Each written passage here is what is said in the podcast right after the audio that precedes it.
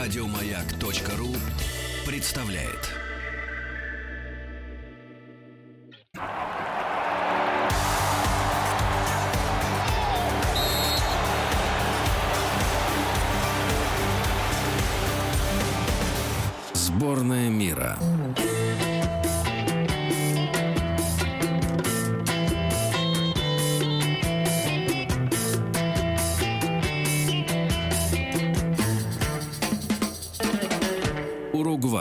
Друзья мои, итак, э, сборная Уругвая приедет совсем скоро в Россию. Говорят, что там есть типа Месси. Но не Суарес. Месси. Во-во-во, типа Суарес. Суарес. Но мы не Более оформ- того, Да. а, именно со сборной Уругвая мы будем играть третий матч группового этапа чемпионата Да, мира похоже, по что футболу. мы будем играть, Играть- этот матч бесплатно. Игра... Вы сейчас о гонораре наших Да, футболистов. за проигрыш Игра не пройдет. назначено ни копейки. сожалению, пока ни. Игра, игра Да. пройдет в Самаре, ребят. В Самаре. А, Друзья мои, я рад видеть э, в нашей студии уже нашего доброго друга. Вот человека, с которым мы встречались и э, говорили уже однажды и не так давно. Михаил Юрьевич Белят. Михаил Юрьевич, доброе утро. Доброе утро. А, Преподаватель, да, преподаватель Российского государственного гуманитарного университета, независимый эксперт по странам Латинской Америки. Ну и сегодня у нас э, Уругвай. Да, Э, Михаил Юрьевич, э, мы с вами в кулуарах отметили, что с этой страной нас связывает история.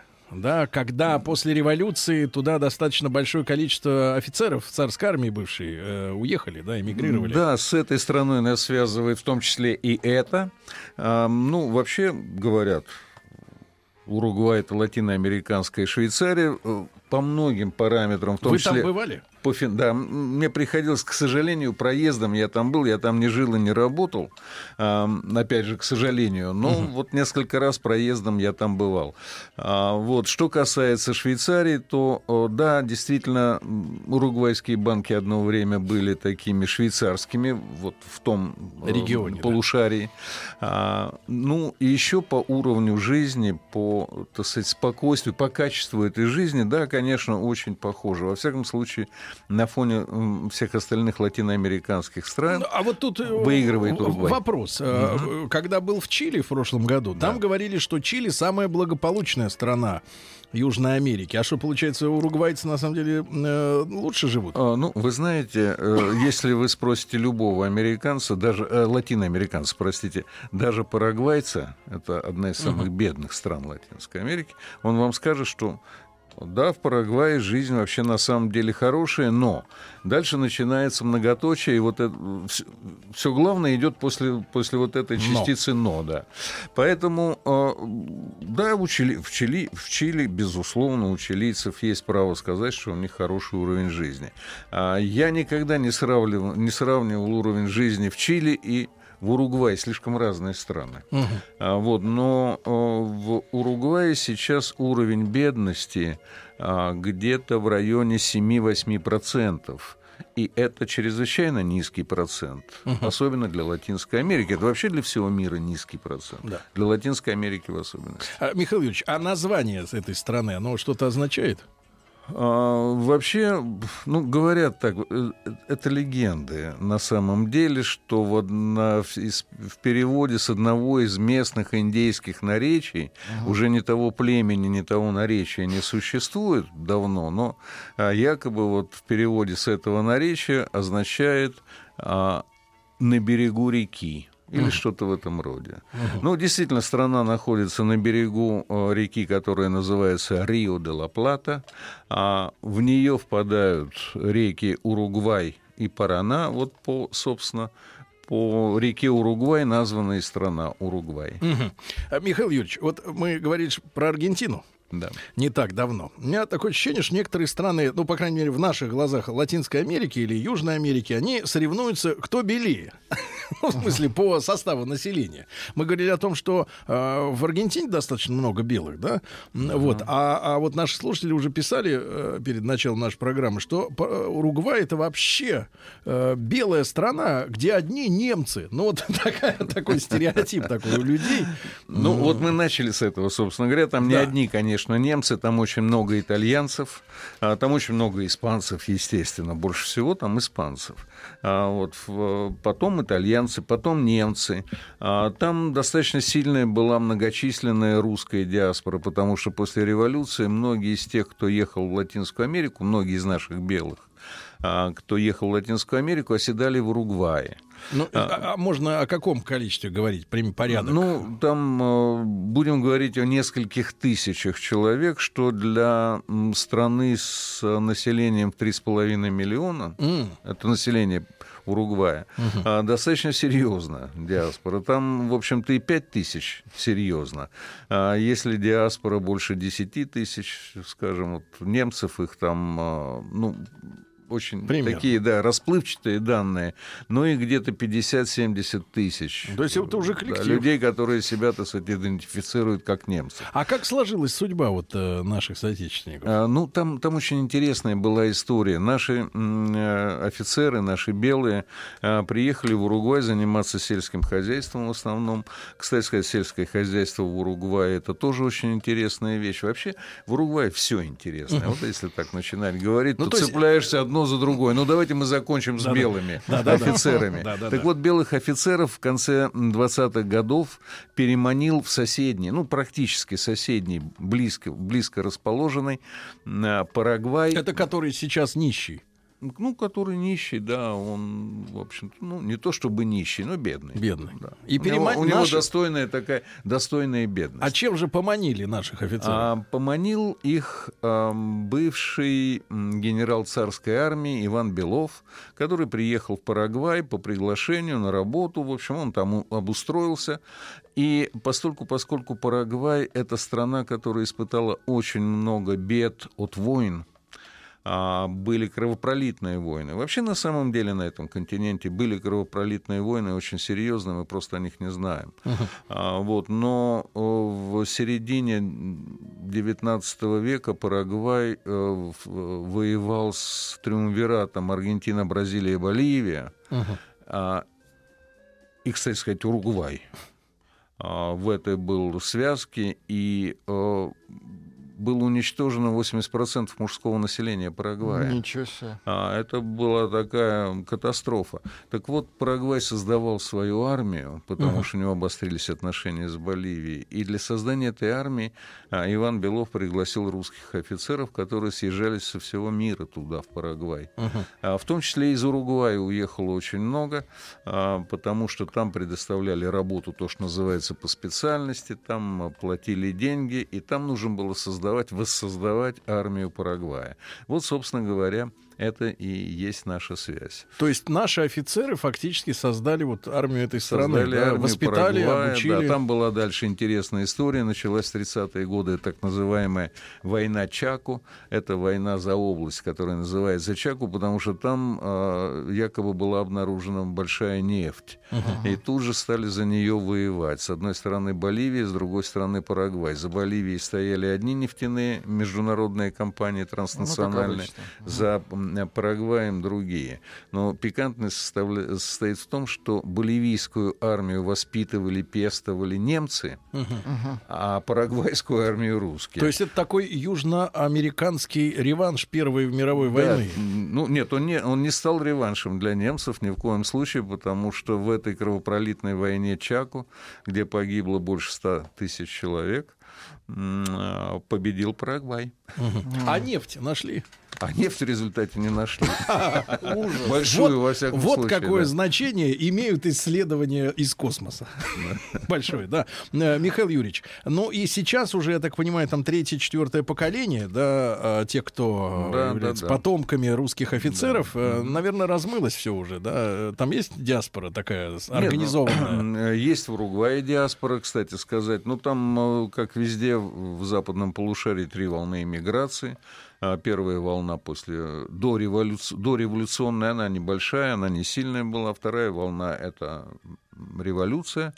А, и третья волна считается это после а, окончания Второй мировой Великой Отечественной войны. Очень многие бежали тоже туда, в Латинскую Америку, э, коллаборанты в том числе, перемещенные лица, ну и так далее. Очень много э, приехало, в том числе и в Уругвай. Э, Ну и за последние годы, после 91 года, можно говорить, наверное, о четвертой волне, хотя она не, не, не такая массовая, но тоже приехало очень много людей, поэтому там русская диаспора есть сейчас. А население 3,5 миллиона. А население 3,5 мил- миллиона, из которых э, чуть больше двух миллионов живет в Монтевидео, в столице страны. А площадь этой страны, ну, в сравнении с, вот, в масштабах Ну, России... она считается самой маленькой страной Южной Америки. Э, Уругвай, но тем не менее всем хватает.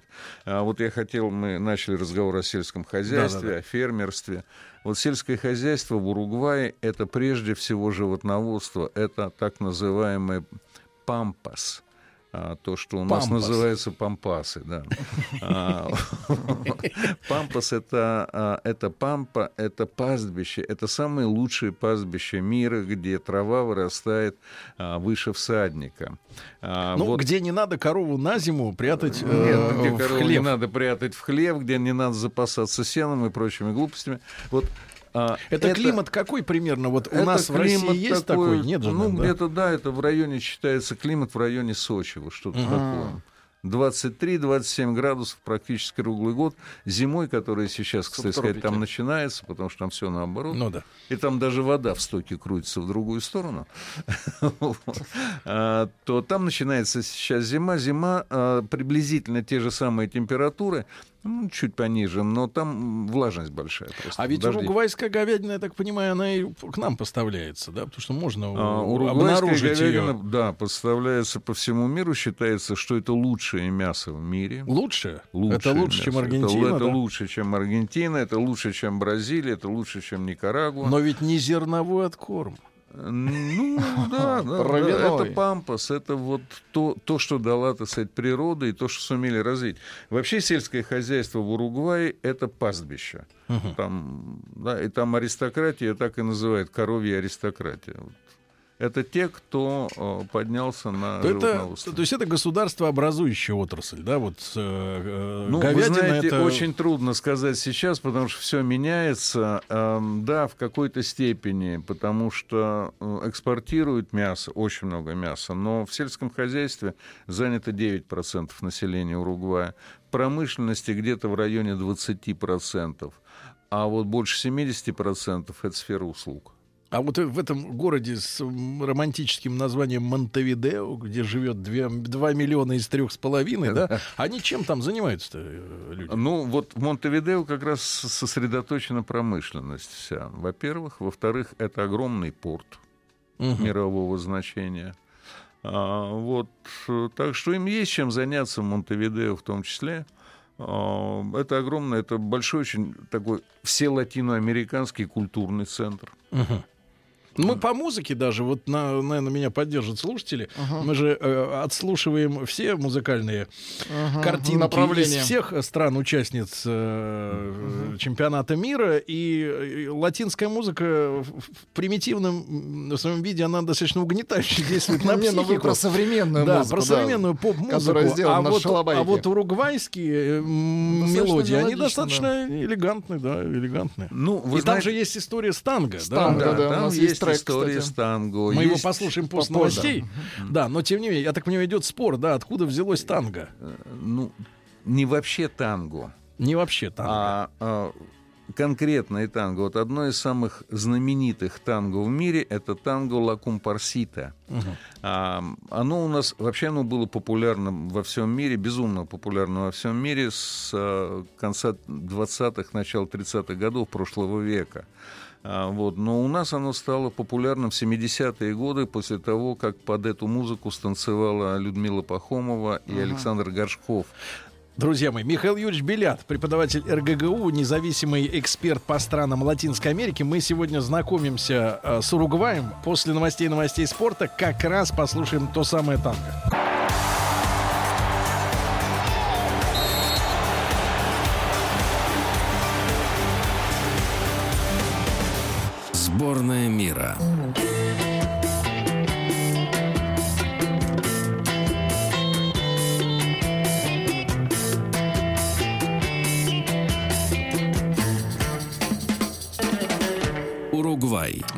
Смотрю на карту Уругвая. Ну, в, в, в купе с картой Южной, смотрите. Южной. Америки. Да, смотрю и вижу, что ребята, дай бог, э, в высоту страна, ну, если по карте ориентироваться, Палец. километров 350, ну, может, 400, и где-то столько же э, в ширину. Вот такой вот э, квадрат. Квадрат, да. Сегодня с нами Михаил Юрьевич Белят, преподаватель РГГУ, независимый эксперт по странам Латинской Америки. И мы пообещали э, прокрутить фрагмент того самого танка, который в 70-е Мгм. годы стал Есть очень популярным э, в Советском Союзе. Включить, пожалуйста, маэстро. Это ж волк в музее. Нет. Погодите, погодите, очень знакомая до боли мелодия. Да, да. А в чем спор? Это и есть танго ну, ла Компарсита. Оно, а, его соч- вообще его считали всю жизнь аргентинским. И Да, да. я даже помню, когда вот объявляли на Олимпиаде танец э, Гор- э, Пахомова и Горшкова, говорили, что они его танцуют под аргентинскую мелодию. Вот она, самая да, известная. компарсита у нас почему-то называлась. А на самом деле эту мелодию написал уругваец а, Херардо Родригес. А, Написал он ее в начале 20-х годов. Ему было 19 лет, он тогда учился на архитектурном факультете. А, Вообще-то он и архитектор, и журналист, и музыкант, вот такой разносторонний парень. Сочинил он эту мелодию. И как часто бывает, она пошла в мир. Она стала жить уже без своего автора, и она подвергалась аранжировкам. А, И в конце концов она стала безумно популярной после того, как ее спел в Аргентине король аргентинского танго Карлос Гардель. Мгм. Вот после того, как он ее исполнил, она уже пошла по миру. А, не, не в смысле побираться, а в смысле того, что ее узнали везде, в том Как числе в, Евро- в аргентинскую. Европе, да. Но э, принимали за аргентинское танго. Но автор-то обеспечен до конца дней. Нет, в том-то и дело. Ничего Как? А, значит, а, вот в отличие от Консуэло Веласкес, Ну а, да. мексиканки, которая сочинила «Бесаме Мучу» Да-да-да-да. и стала композитором как бы одной мелодии, хотя она сочиняла их десятки, тем не менее, одна, Веласкес да. это «Бесаме Мучу», Да. а, на котором она просто стала миллионершей, если не миллиардершей. Вот, на, на одной этой мелодии. Она автор одной мелодии. А, вот автор одной мелодии Херардо Родригес, но богатым он не стал. В 28 году он а, был посланником, его назначили посланником Уругвая в Париж. И вот в Париже он услышал свое танго и понял, что на самом деле оно Украли. безумно популярно. Да. И он, он открыл борьбу, юридическую борьбу за свои авторские права. Борьба эта продолжалась 20 лет. 20. 20 лет он пытался доказать, что это его мелодия. А в с- 1948 году он это доказал, и буквально через два месяца умер, не дожив до, 50 до Какой 51 ужас. года. Мгм. Вот такая вот история у этого танго. На самом деле танго безумно, конечно, красивое, и не случайно оно завоевало полмира. А может быть и целый мир. Я не знаю, как в Африке слушают компарситу или нет, но У них возможно свои и там ритмы. тоже, У да. них ритмы, да, в основном. Но, кстати сказать, считается, что ритмы танго и мелонги, они пришли из Африки. М. Во всяком случае, считается, э, что предтечей танго а, была мелодия, вообще стиль музыкальный, который называется кандомбе. Кандомбе. Вот этот кандомбе — это стиль уругвайский. А это уругвайская мелодия. Но а, он... Я, мелодия, я сказал, ошибся. Вообще, на самом деле, я, эм, конечно, не му- музыковед и не музыкальный критик. У меня Гармония, с этим наверное, беда. всего. А? Гармония их Нет, социальная. это Ну, ритм. там ритмическая это линия ритм, плюс мелодия, да. Это ритм Характерная а, для африканских танго. барабанов, который отбивается на барабанах. Вот это классический кандомбе. Это уругвайский кандомбе. А кандомбе аргентинский, который тоже существует, он более мелодичен. Там а, вот этот вот африканский барабанный ритм как бы на Жёстче. заднем А плане. здесь жестче, да? Э, Вот. И именно из него, говорят, считают, пошло танго. То есть этот ритм аргентинского кандомбе превратился в танго. А кандомбе уругвайский существует самостоятельно до сих пор. Это главная мелодия карнавала уругвайского, У них который есть свой проходит... карнавал. Да. Ну, вообще, свой карнавал есть практически в каждой латиноамериканской стране, только, может быть, в Мексике. Да и то там в отдельных городах есть карнавалы. А такой вот общенациональный карнавал, когда вся страна сходит с ума и становится на уши, это вот в том числе Уругвай. Это Бразилия, Рио-де-Жанейро, мы все слышали Ну об да. этом карнавале самом знаменитом. В Уругвае тоже есть свой карнавал, он проходит в Монтевидео э, в первую, если не ошибаюсь, первую пятницу февраля. И там главный ритм, если в Бразилии это самбо, то в Аргентине, э, простите, в Уругвае это кандомбе. А, и вот этот кандомбе, э, эти африканские ритмы, которые а, отбиваются только на барабанах, без участия других инструментов, а, вот он проходит по Остальные улицам инструменты Монтевидео, просто несут. его Ну, по сути, исполняют ритм красивейшие такой, да. совершенно уругвайки. А чем отличается костюмах. от э, очень раскрученного вот э, бразильского? Бразильского, да. да. Ну, я не знаю, чем, наверное, масштабами. Рио-де-Жанейро это все-таки огромнейший город. Но вот бесчинство плоти происходит. Ну, происходит то же самое, да, бесчинство плоти, когда человек, так сказать, отрывается от всех устоев, в том числе и моральных, Больше и участвует, людей да, и участвует только в ритме кандомбе. Да. Поговаривают, что в Рио-то э, подворовывают сильно во время карнавала. Ну, естественно, А да. в Уругвае какая В Уругвае ситуация вообще ситуация с преступностью, она, безусловно, лучше, гораздо лучше. Есть Несравненно лучше, чем в Рио-де-Жанейро. В Рио-де-Жанейро я ходил на пляж Копакабана, а, раздевшись до плавок, извините. Вот э, мне сказали так, Самое знающие люди, что самое безопасное, ты снимаешь с себя все там цепочки, там перстни, не берешь никаких денег, а берешь только полотенце и в плавках идешь на Копакабану купаться. Тогда ты гарантирован, так сказать, от того, что тебя ограбят, к Ну, тебе там подойдут с полотенце. револьвером или с ножом и так далее. А Вот э, в Монтевидео в этом смысле ты можешь ходить и в цепочках, и в, э, с часами на руке, и с кошельком в кармане, и чувствовать себя практически в безопасности. Что касается карнавала, ну, такого рода события, они всегда используются элементами преступными для того, чтобы... Ну, у них тоже есть какой-то, какая-то своя сафра, какой-то свой урожай. Свой Новый год. Надо им. Под, подзаработать, да. подзаработать. Михаил Юрьевич, мы коснулись э, говядины, да, вот это, Да, этих да, да. пампасов, где круглый год пасутся бычки, говядина, э, вот, и, и, соответственно, э, с кухней понятно, да, это мясная кухня, или, или мясо исключение, есть, Нет. есть какой-то, какая-то специфика местная. Нет, местная специфика — это великолепный совершенно стейк. А, вообще мясо для уругвайцев, ну и для аргентинцев тоже, но для аргентинцев, может быть, в меньшей степени, для уругвайцев мясо — это только говядина. Когда они говорят «карне», мясо по-испански, это имеется в виду говядина. Потому что другого карне не существует Ну, как для же них. курочка? Курочка, свинюшка, это все не, не карне. Это, это надо обязательно добавить. Карне де сердо. Свинина, да, то есть уточнить. Потому Но что на тебя посмотрят когда- криво, да? Ну, понятно, да, ты уточняешь. Хотя кто будет в Уругвае есть свинью? Ну, находятся найти какие-то. Ну, может быть, люди, гурманы? да, которые хотят экзотики. да. На самом деле там говядина великолепная. Она очень дешевая. А, Во всяком случае, доступности даже для самых таких бедных бедняков. А, Культ стейка, он настолько силен, что вообще в каждом доме мангал, то, что мы называем мангалом, а, он обязателен. Жаровня какая-то. Да, жаровня, на, на, на ней, да, на ней делают карные осада, вот это вот самое знаменитое, да, осаду а, Уругваю, это мясо жареное на угле. А чем приправляют? Ничем. Про- э, Соус? Нет, Ничем. вообще нет, ничего. нет, Только нет. зубами, мясо, Сергей. мясо естся. Вот просто нельзя портить его вкус ничем.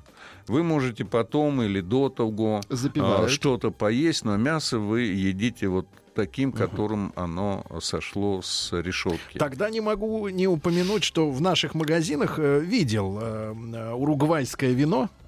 Вот. А что за продукт, Михаил Юрьевич? Насколько достойная история? Вы знаете, да, уругвайское вино, в общем-то, оно ничуть не хуже аргентинского. Но я бы сказал, что это как бы отделение аргентинского вина такое. Вот, знаете, департамент, э, уругвайский департамент аргентинских вин. А, И по качеству, и по вкусу, в общем, это очень похоже. Это вино аргентинское. А, Вообще, вот культ, э, культ вина в Южную Америку, он пришел из Германии, он пришел с рейнских виноградников, э, там развился, поэтому чилийские вина, аргентинские вина, ну, в какой степени уругвайские вина, они очень известны и популярны там. А второе такое популярное блюдо арги- э, уругвайской кухни, я все время вот говорю аргентинской, мне хочется сказать, ну, потому что Уругвай это считается все-таки ну, близки, какая-то да? маленькая Аргентина, да. Они находятся через э, реку, да, на другом, на одном По берегу карте, Монте- друзья мои, это выглядит как э, залив.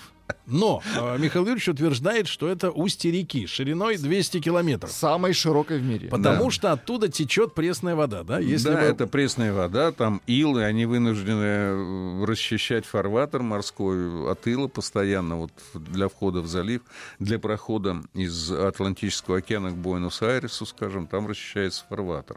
Потому что а, вода, дело в том, что вот это вот Рио де ла Плата, о которой мы говорим, а, Серебряная река, самая широкая река в мире и самая, э, очевидно, короткая река в мире, потому что считается, что ее а, длина где-то 240 километров, а ширина в самом широком месте 220 километров. А то от- откуда столько воды-то Квадрат. Значит, это две реки, две огромные южноамериканские реки. Река Уругвай, по которой дано вам название стране, и э, река Парана. Они сливаются недалеко вот от этого, от начала этого эстуария. Э, Вместе сли- слияния этих двух рек ширина э, Рио де ла Плата, вот а- они сливаются, образуют Рио де ла Плата. А, Там ширина 48 километров, по-моему, 50 километров. 48 километров ширина реки. Да. И дальше вот этот вот эстуарий, то есть это вот единое такое русло, оно расширяется, оно впадает в Атлантический океан и в самом широком своем месте достигает 220 Вы километров. представляете, Михаил Юрьевич, как мы, я имею в виду человечество, гробим запасы пресной воды. Да. Гробим. Мы их Отдаем, выливаем, отдаем их да. вместе с илом в океан. Выливаем, да. Так А. вот, э, второе блюдо. Да, второе блюдо, о котором мы говорили, это так называемая проволета. Проволета. Проволета, да, вот когда вы будете в Монтевидео, вообще в Уругвай попадете, а, ну, попадете, может быть, в Пунта де Леста, это а, такой очень знаменитый Как курорт. белогвардейцы попадете, Сергей? да? То вы попросите а, провалету, потому что это такое большое блюдо с расплавленным запеченным сыром. Просто, ну, и специи, там травы, А что, специи. сыр и специи? Да. Сыр и И специи. Очень распространилось, одно из Интересно. самых любимых а, блюд уругвайцев. Вот э, два блюда, стейк и проволета. Друзья мои, травы, сыр и специи. Проволету. Михаил Юрьевич Белят, э, независимый эксперт по странам Латинской Америки, сегодня с нами в эфире.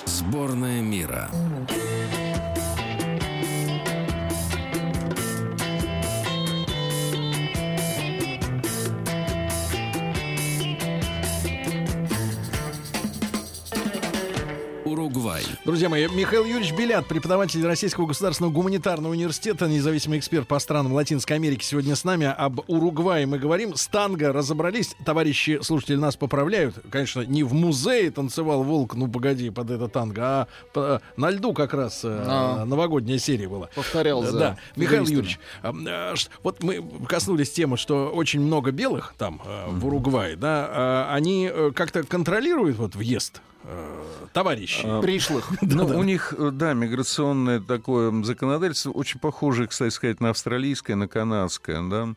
Ам, Там есть определенные ограничения для въезда уроженцев Азии и Африки, а, и есть преференции для уроженцев европейских стран. А, Вот это, так сказать, они подчеркивают. Ну, во всяком случае, они не скрывают, что вот у них так им выгоднее приглашать к себе на постоянное жительство и на ассимиляцию людей из Европы. Мгм. Что у них там с современной политической жизнью происходит? Ну, вы знаете, это очень тоже интересно. Я все время говорю, Уругвай интересно, да, вот Аргентина интересная, Мексика безумно интересна и так далее. Так вот, э, в В Мексике есть забор, Скоро там и они не хотят будет, за да, него они платить. Ну, ищут хотя- деньги. Хотя на самом деле он есть. Да, да. есть. Да, я сам Местами. а, был на границе, да, и видел там, ну, он такое название забора, они спокойно совершенно перелезали через него и все. Сейчас будет все сложнее, ну, будут перелезать снова. А, так вот, чтобы не отвлекаться от Уругвая, Традиционное совершенно было противостояние в течение XIX века, в течение первой половины, а, да даже трех четвертей XX века, противостояние двух партий – либеральной и а, консервативной. Консерваторы а, свергали либералов, либералы уходили в а, Партизаны. эмиграцию в Аргентину, там готовили заговор и вторжение, вторгались, смещали консерваторов, ну и так далее, и так далее. Вот эта чехарда происходила постоянно. Две партии, они были созданы, обе партии были созданы военными генералами уругвайскими, поэтому различались по цвету нарукавных повязок. А, значит, одна партия, Партия носила лётчиков, белые да? повязки на рукавные и получила название бланкос, белые, то есть. А вторая партия носила сначала Моряков. синие повязки, а потом красные. Их стали звать колорадус, цветные, но, а, в общем-то, красные. Поэтому у них противостояние белых и красных тоже продолжалось вот а, почти больше, ну, больше ста лет, во всяком случае. А, А как же они угомонились-то? В плане ну, борьбы. Вот этой? здесь вот очень интересно. А, В конце концов, вот это вот противостояние достигло тех уровней, когда военные просто вмешались в политическую жизнь, что очень часто происходит в Латинской Америке. В 1973 году произошел военный переворот, а, реакционный переворот, одновременно с чилийским, и, кстати сказать, уругвайское правительство очень э, тесно сотрудничало Был там такой же яркий диктатор? Нет, диктатора не было яркого, к- слава богу. Не было своего уругвайского Пиночета.